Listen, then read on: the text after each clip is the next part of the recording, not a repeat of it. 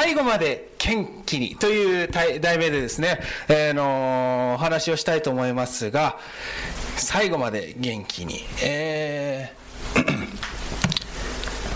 初めて、初めての方も何人かいるかもしれないので、えー、僕は福田ダニエルと申します。で、あの、日系アメリカ人の3世です。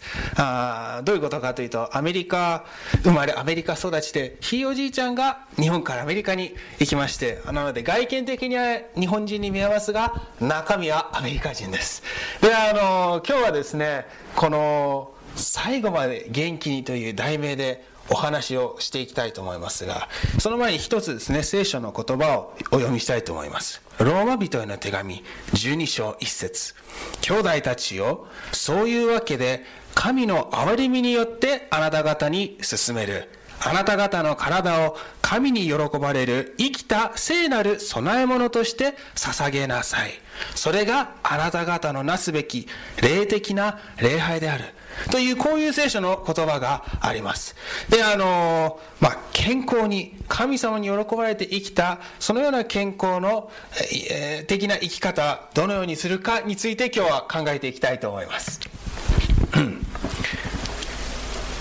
この時代に生活習慣の選択は本当に重要なのでしょうか、えー、健康は運かあるいは選択の問題なんでしょうか？私たちの選択は寿命を伸ばしもすれば縮めもします。選択っていうのはランドリーではなくてチョイスの選択ですね。選択。決断、えー、もしそれが聖書に示されているのななら私はそれを信じます。もし聖書がそれを示していないのならそれは確かなものではありません、えー、まあ 先週ですね大総統って悪と正義の戦いについて考えましたがまあその中で私たちは生きています。まあ今日ですねこの最後まで元気にって、なぜ最後まで元気にかって、あの、チラシには死ぬまで元気にって書いてあるんですが、よくちょっと考えてみたら、いや、最後まで元気にの方がいいかなと思ったのはですね、セブンス・デー・アドベンチスト教会ですね、ある意味再臨がもうすぐ来ると信じてますね。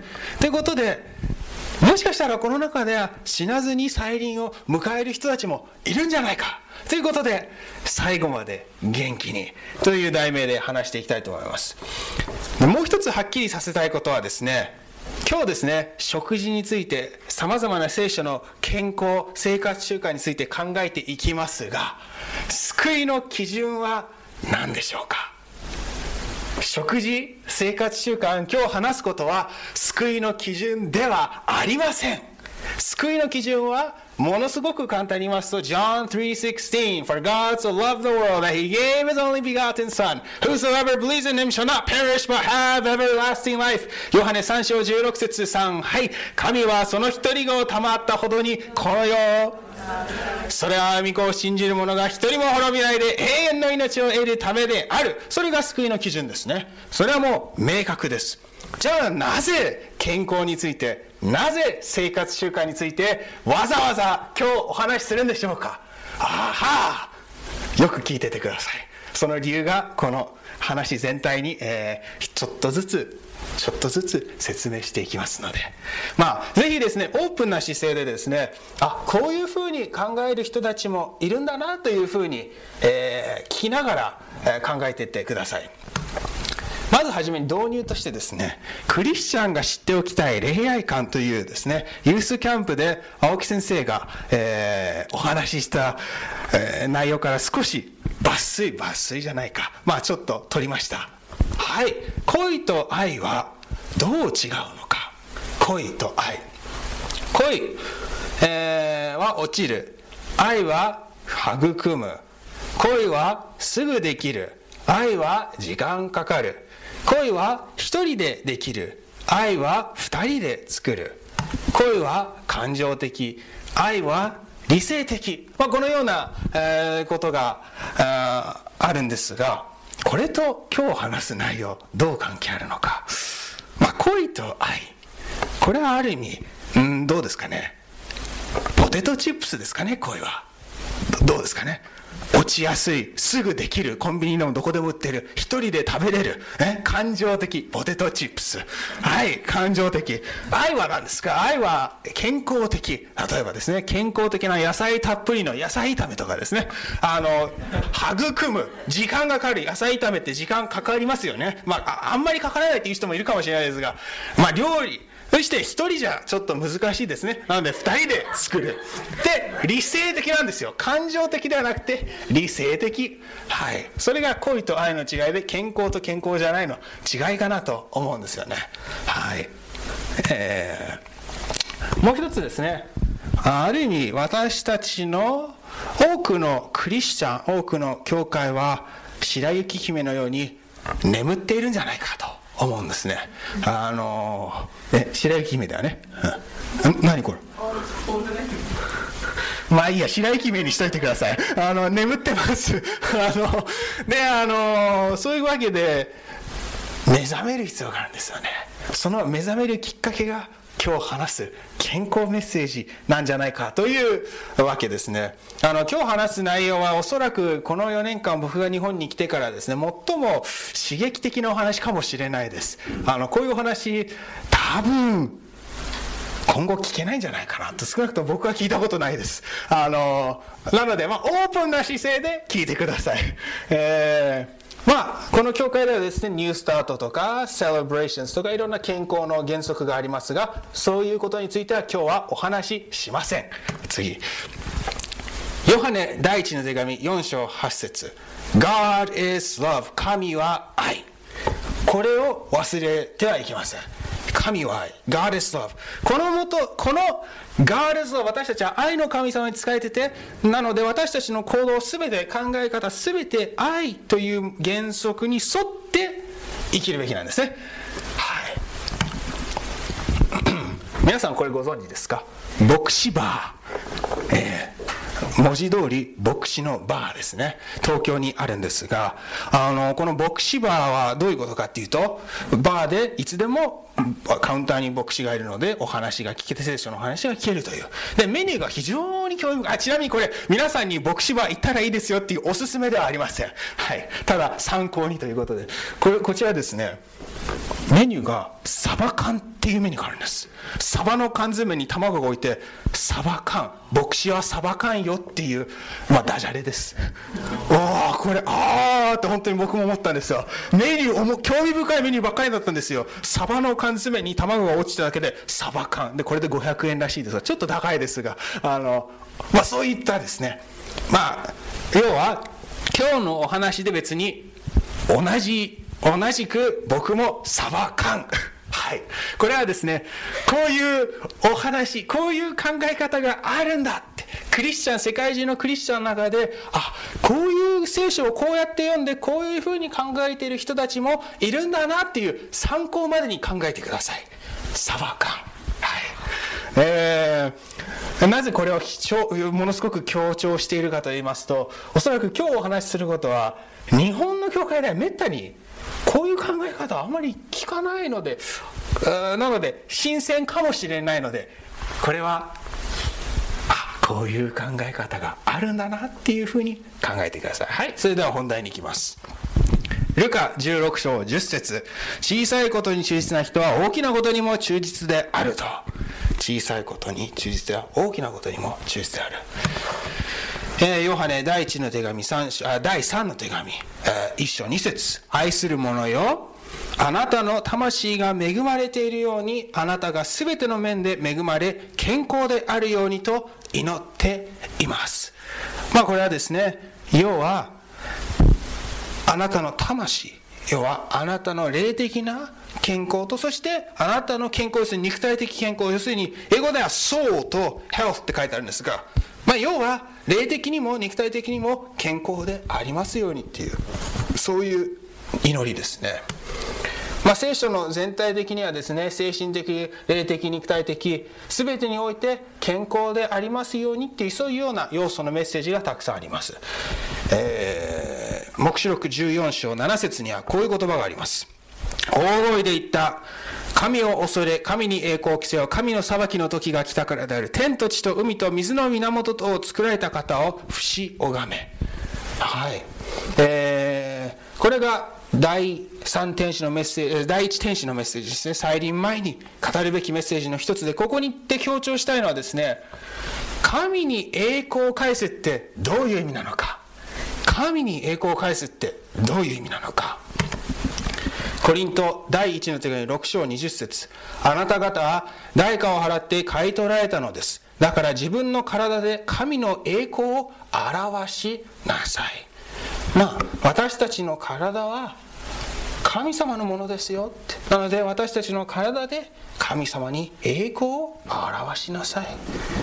もう一つはですね、コリント第1の手紙10章31節だからあなた方食べるにしろ飲むにしろ何をするにしても全て神の栄光を表すためにしなさいって。まあ、全てにおいて神の栄光のために生きなさいという、そういうテーマですね。はい。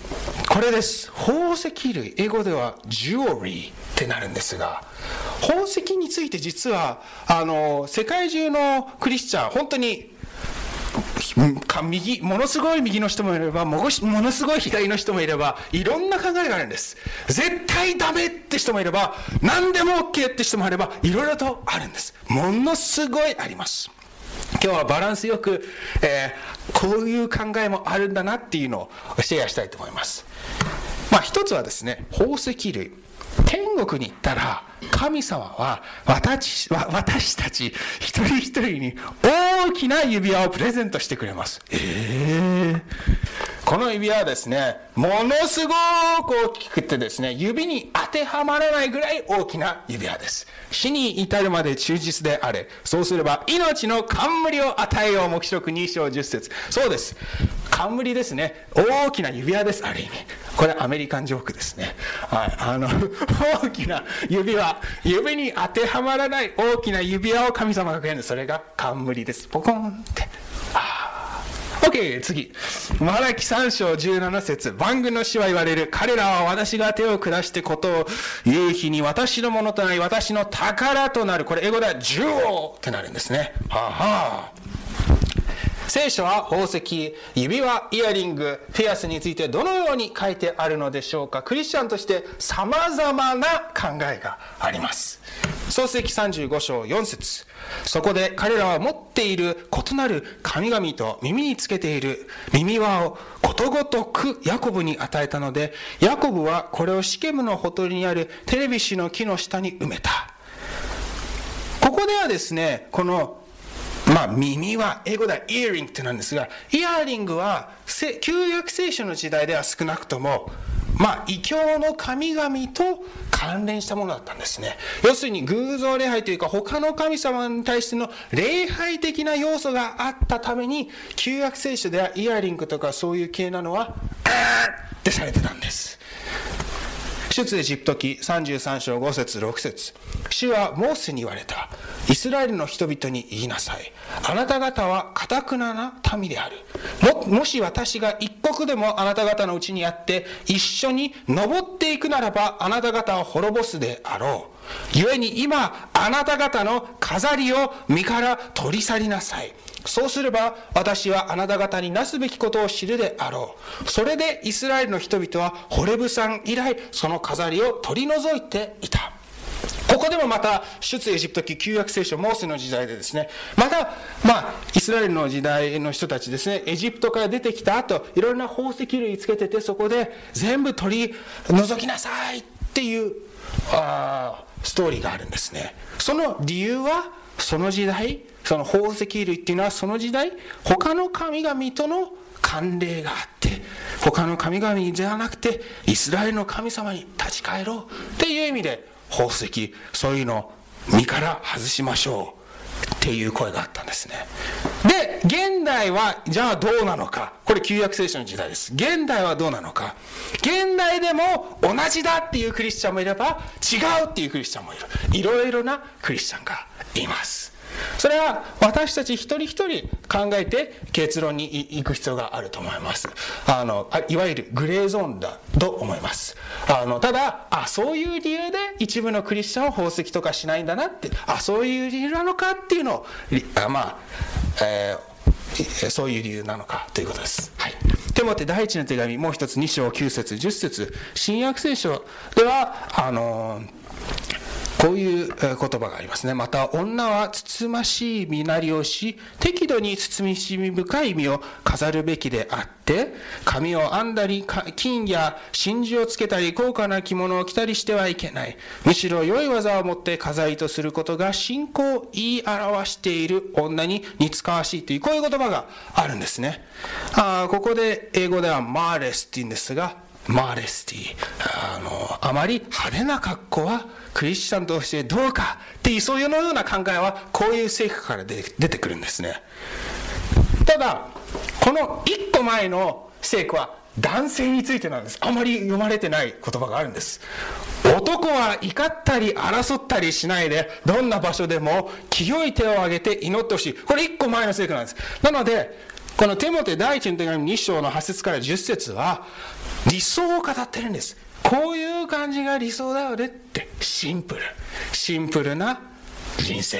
そしてあんまお互い祈りましょうって。お互い支え合いましょうっていうシンプルな人生。まあそういうのを強調してるんですねえー、ペトレペトロ第一の手紙3章3節から4節にもこういう言葉があります。あなた方は髪を編み、金の飾りをつけ、服装を整えるような外面の飾りではなく、隠れた内なる人、柔和でしとやかな霊という朽ちることのない飾りを身につけるべきである。これこそ神の見舞いに極めて尊いものであると。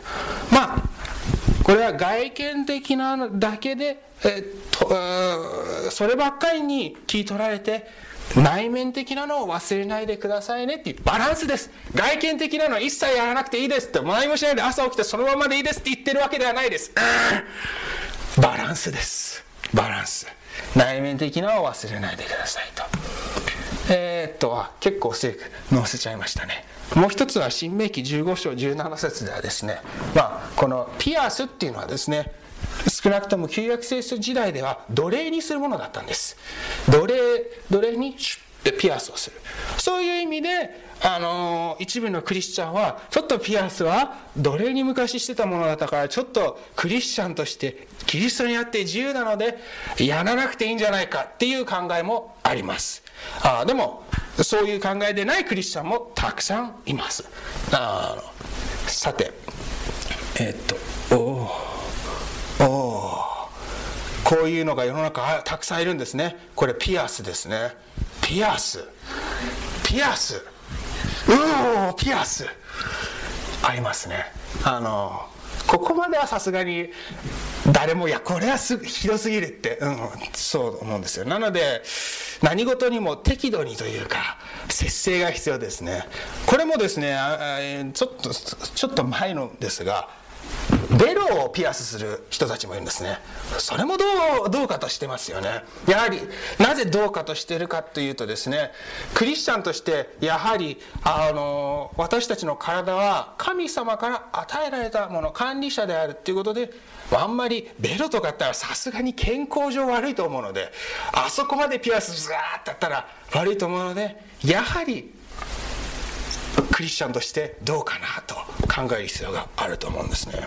じゃあ入れ墨についてはどうでしょう？タトゥーこれは日本ではあんまり問題じゃないのかもしれないですがあのアメリカではですね結構まあもう高校時代でちょっとちょっとした不良とかギャングに絡んだら入れ墨つける人が結構いるんですね。なのでこの入れ墨もつけてる人結構いるんです。実際アメリカでも文書伝道一緒にしたこの中で結構な割合で、まあ、結構って言っても20人に1人とかですが結構な割合で入れ墨あ持ってる子がいます。あのコリント第一の手紙3章16節17節にはあなた方は神の宮であって神の御霊が自分のうちに宿っていることを知らないのか。もし人が神の宮を破壊するなら神はその人を滅ぼすであろう。なぜなら神の宮は聖なるものでありそしてあなた方はその宮なのだからである。まあ私たちの体は The Temple of God 大切にしましょうってことなんですね。で入れ墨についての聖句実はあるんです。レビキ19章28節。死人のために身を傷つけてはならない。また身に入れ墨をしてはならない。私は主である。いやあの死人のために傷をつける。っていう習慣があったみたいですね。あと入れ墨っていうのは死人とかそういった死んだ家族とかそういった人たちとのつながりっていう要素もあったみたいです昔は。なのでそういう意味でもまた、えー、他のイヤリングとか宝石と同じニュアンスなんですが入れ墨もある意味異教の神々との関連がある。そういうわけでクリスチャンとしては少なくとも旧約聖書時代はなしってなってたんですね。あのでも現代にのクリスチャンとして入れ墨はどうなんだろうか。それは私たち一人一人考えるべきだと思います、まあ、少なくとも一つ覚えておかなきゃいけないのは私たちの体は神様から与えられたもの。それにって入れ墨するべきなのかしないべきなのかそれは一人それぞれ聖書と向き合い祈って考えるべきだと思います。もう一つ、えー、特徴的なのはですねやはり黙示録では2人の女性がいるんですが1人はこの白い衣で、まあ、黙示録12章に出てくるまあシンプルな格好のもう一人は黙示録17章獣に乗って宝石たくさん片手にワインを持ったあやはり聖書の黙示録の予言の中でもシンプルなマーレスシンプルな生き方シンプルなあ生き方っていうのが大切にされているように思います。これは誰でしょう？僕の聖書の先生でした。おお あありがとうございます。でもこれは、えー、僕が聖書の先生になる前のこのこのこの写真はこの人が高校生の時でした。高校生大学生の時。どうなったか？こうなりました。え？どうなした？わあ！ソウルズウエストの、えー、学校の先生一覧ですがどれでしょう？誰だ？あえー、ビンゴこの人です。こうなっちゃったんです。どうやって？ああ、うん、どうやってかっていうとベジタリアン。それだけです。たったそれだけでこうなっちゃったみたいなんです。運動もせずにこうなったんです。でこの後運動もし始めたそうですがたったそれだけで1年1年ちょいぐらいでふわって急激に痩せたそうです。まあ、その前がものすごい荒れ果てた生活だったそうですがもう肉大好きファーストフード大好きなんだドリフターやってたんでふーんってドリフトやってたんですね、はあセブンス・アドベンチストって言ったらやはり健康メッセージっていうのが絡んできますね。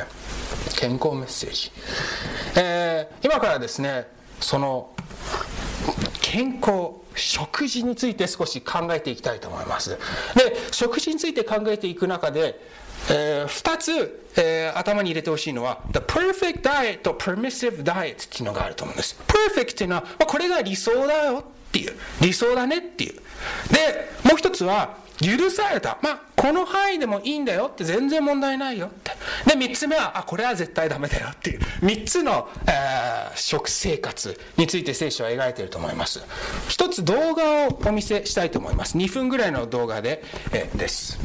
ワクワクしますね、これ。実際、アメリカではもう上映して、日本でも字幕ができて見れるようになってます。映画館ではやらないと思いますが、あの、非常に興味深い、あの、要は、さまざまなスポーツ選手有名な人たちがですねなんとベジタリアンだというあのびっくりする発見ですね。であのベジタリアンの方が少なくともスポーツ選手とかそういった人たちはベジタリアンの方が実はいいんだ。健康に肉体的に筋肉もいいんだっていう面白いドキュメンタリーですね。アーノルド・シュワルツネグル、まあ、最初に出てましたね。ハンバーガーって、うん、面白いですね。あのぜひいつかチャンスがあればあれも見たらいいと思います。さてあのー実は聖書の旧約聖書には出エジプト記15章26節にはこういう興味深い聖書の約束があります。出エジプト記15章の26節。もうこれはクリスチャンドクターは全員知ってるってぐらい有名な聖句です。もうクリスチャンドクターの大好きな聖句です。僕のお父さんもこの聖句使って何回説教したのかわかんないぐらいこれ使って説教してます。15章26節もしあなたがあなたの神、主の声に必ず聞き従い、彼の目にかなう正しいことを行い、彼の命令に耳を傾け、すべての掟を守るならば、私がエジプト人に下した病をあなたには下さない。私はあなたを癒す主である。ああ。まあ要するに、出エジプト記15章では神様がモーセを通して言ってんですね。この教え、戒めを守ってください。そうしたら、エジプト人が苦しんでた、エジプトで苦しんでたあの病はあなた方には訪れませんよって。そのエジプト人が苦しんでた病、エジプト人が持ってた病ってどういう病気だったのか。面白いんですよ、これが。エジプト人ですね。ミイラとか幸いエジプトっていうところはですねミイラでたくさんの、まあ、あミイラがあるので調べられるんです今でも。でそこで分かったことはですねたくさんのミイラ、えー、あるロザリー・デイビッド博士、えー、っていうのがですね、あのー、たくさんのミイラを調べて結果どうなったか。古代エジプトの人たちは一体どういう病気で苦しんでたのか。14、まあ、1万4000ぐらいのミイラを調べた結果分かったことは多くのこのミイラは心臓病がん関節炎高血圧リウマチ性病ん？今と同じような病気で苦しんでたんです。要は一言でこれを言いますと生活習慣病だったんです。ああ heart disease, cancer, えー、関節炎、arthritis、えー、obesity, high blood pressure、リウマチは英語で何だと思いますか？ルルマティズム。そのまんまですね。で、性病は sexually transmitted disease。一応、これでも医者の息子なんで、あの、病、病名は多少わかります。あの、でも、生活習慣病だったんですね、結局は。面白いですね。あの聖書の健康の原則を従うと要するに生活習慣病にはなりませんよってことなんです。究極的には。聖書の原則っていうのは清く正しい心と体に優しい生活を提示してるんです。あのなのでこの聖書の提示してる食生活って一体何なのか。一つ明らかなのは究極的な最初に理想の食生活あるって言いましたね。理想はもう野菜中心、果物中心の、あまあ、ベジタリアン。それが理想ですね。でも理想じゃなくて、じゃあもう一つの段階は何か。それがいわゆるレビタリアンです。いわゆるレビタリアン。あのもう一つはっきりさせたいのは、私たちの救いの基準は、何ですか？それはヨハネ3章16節です。私たちの救いの基準はあ豚たくさん食べてエビたくさん食べたから救われない。あそういうわけじゃないです。逆にもうすごい健康的で毎日ジョギングしても毎日人参かじってセロリかじってるから救われる。あそういうわけでもないんです。健康と救いはちょっと引き離して考えるべきです。でも関連はしてるんです。どうやって関連してるか。後で話します。神はノアにまあ清い動物と清くない動物を箱舟に入れなさいって言ってですね、まあ、洪水の後に洪水で全滅しちゃったんで植物も全部その後に神様が動物食べていいですよってそっからなんですね。肉を食べていいよって言われたのは。で創世記の7章を見ますと、えー、たくさんの動物で清い動物は7頭。清くないのは1頭ずつで。で清いのと清くない動物って一体どういう違いがあるのかなっていうのはレビキ11章と新明記14章に書いてあります。レビキ11章と新明記14章に詳しく何が清い動物で何が清くないか書いてあります。まあ一言で簡単に言いますと陸の動物の場合はひずめが分かれててそして反数する動物。反数ってなんだ？こういうこと。うんああなんか食べ物持ってくればよかったなまあいいや。これで食べ物ですね。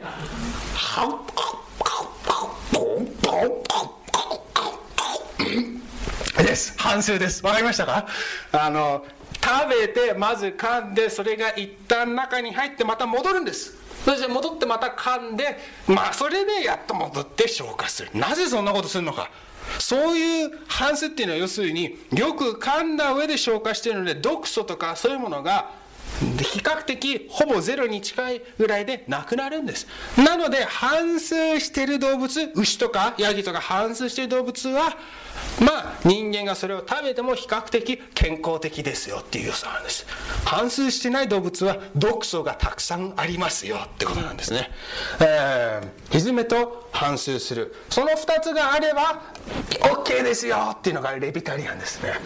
あで牛とかチキンとか大丈夫ですね。あ反数するだけかあるいはひずめ。どっち例えば反数してるけどひずめが分かれてない。ひずめがあるけど反数してない。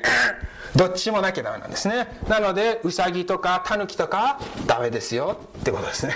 ラクダもダメですよってことです。豚もこれが日本人にとっては辛いかと思うんですが豚も半数あまあひずめがそもそも分かれていませんしあ分かれていますが半数はしてないのでダメですよって。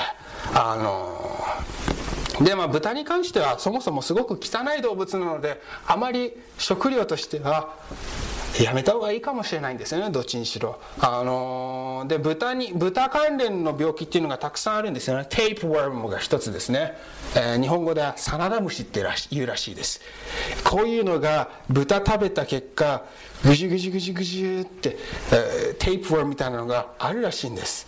でよくニュースになるのはあまあよくっていうかいくつか有名なニュースがあるのはアメリカでもこれちょっと前のですが脳みそからそのサナダムシっていうのがシューって3メートル以上の汚い。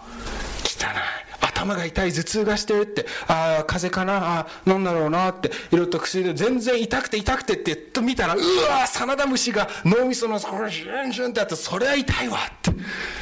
そういうの。あるいはお腹の調子が非常に痛いって食べても食べてもお腹空いてる。なんでだ？サナダムシがいるからなんですよ。でやっとちょっと下品ですがトイレしたらサナダムシが出てきたとかそういう話がよくあるんですよ少なからず多からず。はい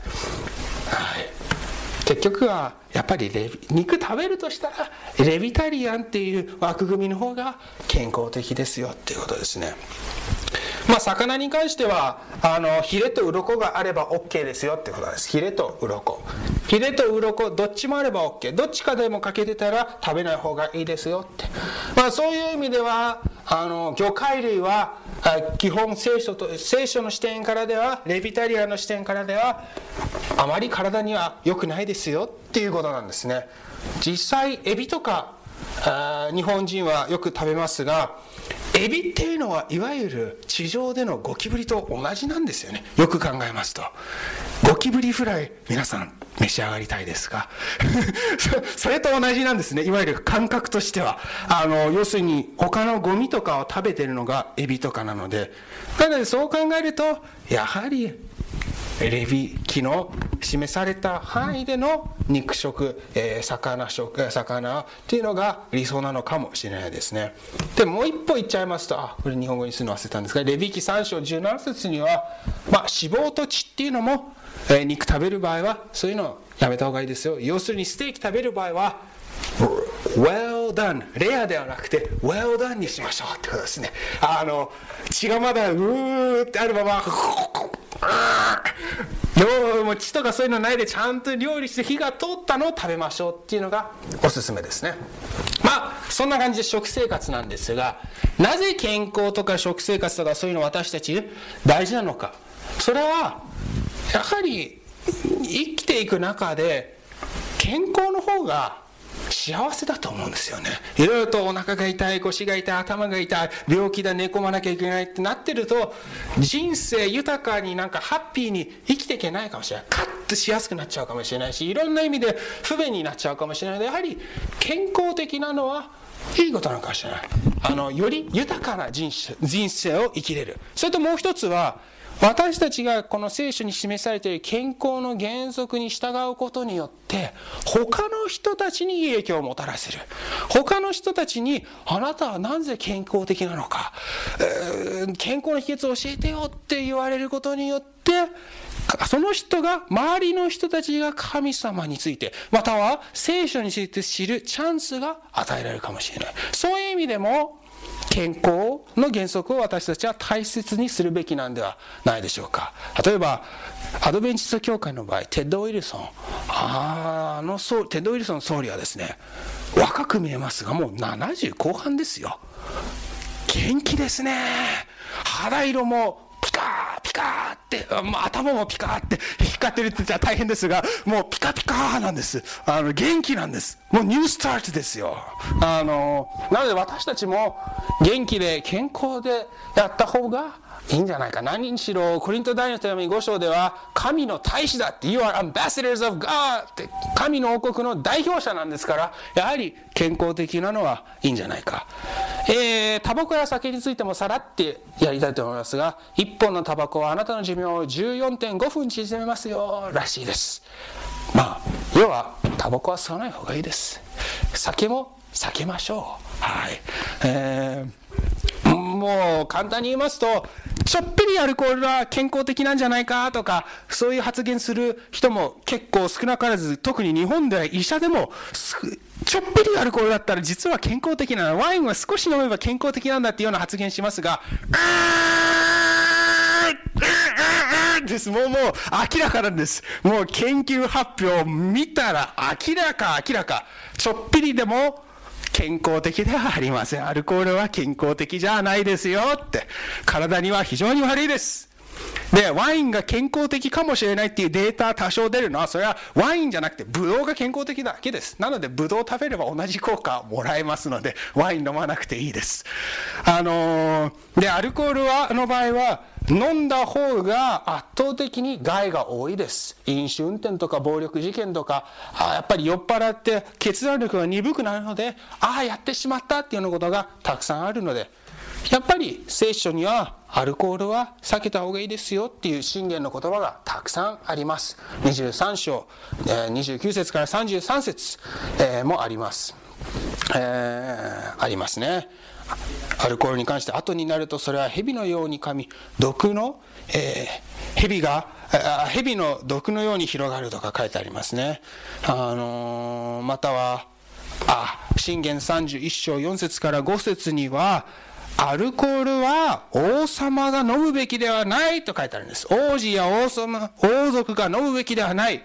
ああなるほどね。判断が鈍くなるか。らで黙示録5章10節には私たちは王様だ祭司だって神の王国の王族だ王子だ。そのような。なので私たちは神の王国の代表者として常に判断力が鈍くなるようなあわざとあえて判断力が急激に鈍くなるようなアルコールを飲む必要がないんではないでしょうか。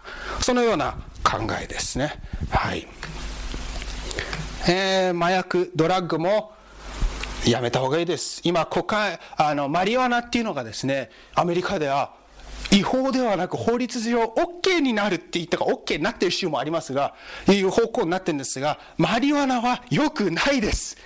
2000年、2007年、こうなります。明らかに良くないです。あの、どれも、もう、多少健康的な要素があるかもしれないですが、害の方が圧倒的に大きいです。良くないです。こうもなります。2001年、2008年。うん、別人。2007年、2008年。たった1年でやめましょう。麻薬は。やめましょう。フィリピの手紙4章13節私を強くしていて、してくださる方によって何事でもすることができるって書いてありますね。やはり、まあ私たちの健康生活習慣を考える中で、キリストに頼って、神様に頼って生きる、それが大事なんではないでしょうか。まあ食生活やアルコール、タバコ、それに関してはさらってこういう感じですが、あともういくつか要素、さらさらってせっかくなので話考えていきたいんですが、これなんです。これアメリカでは特に特に教会内では右、左、うん、うんって激しいぐらいあります。あこれはスポーツです。competitive sports。競争のスポーツ。まあ、日本の場合は三育はその対抗スポーツみたいなのはないですが、アメリカではアドベンチスト学校でもあります。例えば、アメフト、サッカー、バスケ、えー、他の学校と対戦試合やります。あで、結構強い学校もあるんです。ロマインドアカデミーっていうのは、割と、あの、もうその地区、あいわゆるそのカリフォルニア州では結構あ1位争う時もありました、過去には。あの、でもこの競争するっていうのはクリスチャンとしてどうなのかっていう考えのクリスチャンもたくさんいます。でも同時に、いや、別に悪くないんじゃないか。逆に、ロマインダーで僕がやってた時には、サッカーのコーチで、同時に牧師でもありましたが、その人は論文みたいなので、スポーツがいかに人生、人格形成のためになるかっていう論文を書いたんですね。なので、そういう考えもあるんです。スポーツによって必要な人間的キャラクター、要素ができるって。コミュニケーション能力もできる。だからスポーツは大事だうん、二つの考えがあるんですね。同時に反対側ではスポーツに飲まれすぎて、ある意味スポーツを礼拝する感じのようになってしまうのも良くないじゃないか。ま、バランスですね。スポーツだけじゃなくて、アイドルとか女優とか俳優とか、それも何事でも、そればっかり切り取られて、ある意味それを礼拝しているっていうのは良くないけど、まあ、適度に関わる。趣味っていうのは大切ですからね。やはり趣味。あの、全体的な長寿地域、え大事なのは、やはり健康的な人は趣味を持ってるんですよ。人と交わることも持ってるんですよ。なので、趣味や人と交わるってそういう要素も大事なので、個人的にはですね、スポーツ全部悪いっていうのは、僕は思ってません あの、でも、あスポーツも関わるときには、考えて関わる必要があるとは思ってます。あの、はい、次ですね。まあ、映画やテレビ、こういう要素もクリスチャンの中では、あいろいろな意見があります。あ一部はもう絶対ダメだっていう人もいれば、いや、何も問題ないっていう。で、ここで思ったのはですね、右と左が急激にあるんですが、正しいのは右でも左でもないと思います。間だと思います。でもそのバランスっていうのが大事なんだと思います。そのバランスっていうのが非常に難しいんですが、それは一人一人考えていく必要があるんですね。私たちクリスチャンとして、えー、聖書を読みながら考えていく必要がありますね。まあ、映画がダメっていう多くの人の理由は、やはり今まで読んできたように私たちの体は神様の神殿である。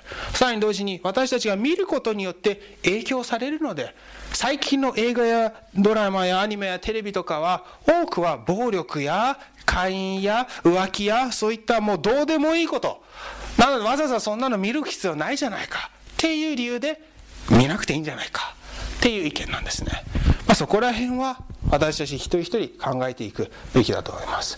他にもいろんなテレビ中パソコン中毒やいろいろとありますね。あるいはこれちょっと少し前だったので Facebook あんまり若者はインスタグラムですがまあ From Facebook to God's book From Facebook to Face the book ってまあこれもまたアメリカンジョークですね。はい。あとはテクストハリックってこの携帯もだいぶ古いですね。あのテクストハリックあのまあ要は何事においても中毒にならないようにとあいうことですね。ブルブブブルーベリーパイはいいですね。はい。あの、trust in God。まあ、結論から言いますと、こう、今日ですね、様々な食生活、アルコール、タバコ、いろんなものを話しましたが、大事なのは trust in God。信玄3章5節から7節心を尽くして主に信頼せよ。自分の知識に頼ってはならない。すべての道で主を認めよう。そうすれば主はあなたの道をまっすぐにされる。自分を見て賢いと思ってはならない。主を恐れて悪を離れよ。これなんですね。主に信頼せよ。何事にでもこの原則が大事なんではないでしょうか。で、最後にですね、せっかくなので、さらって、あ、英語のままだった。え、っと、さらってですね、あの、考えていきたいんですが、もう一つ聖書の私たちの生活を考えた中では、お金に関して私たちはどう接するべきなのか。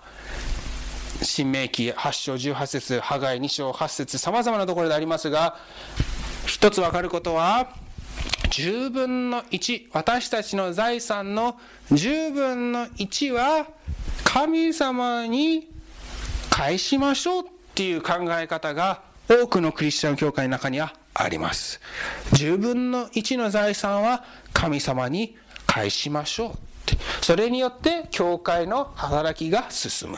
まあそれが多くの。で、創世紀の28章とか、レビ記27章32節とかも聖句わーってたくさんありますね。マラキ3章8節とか、えー、10節とか。うん。まあ、ここでこの10分の1の考え方で一つ強調したいのはですね、10分の1が神様のものではないんですね。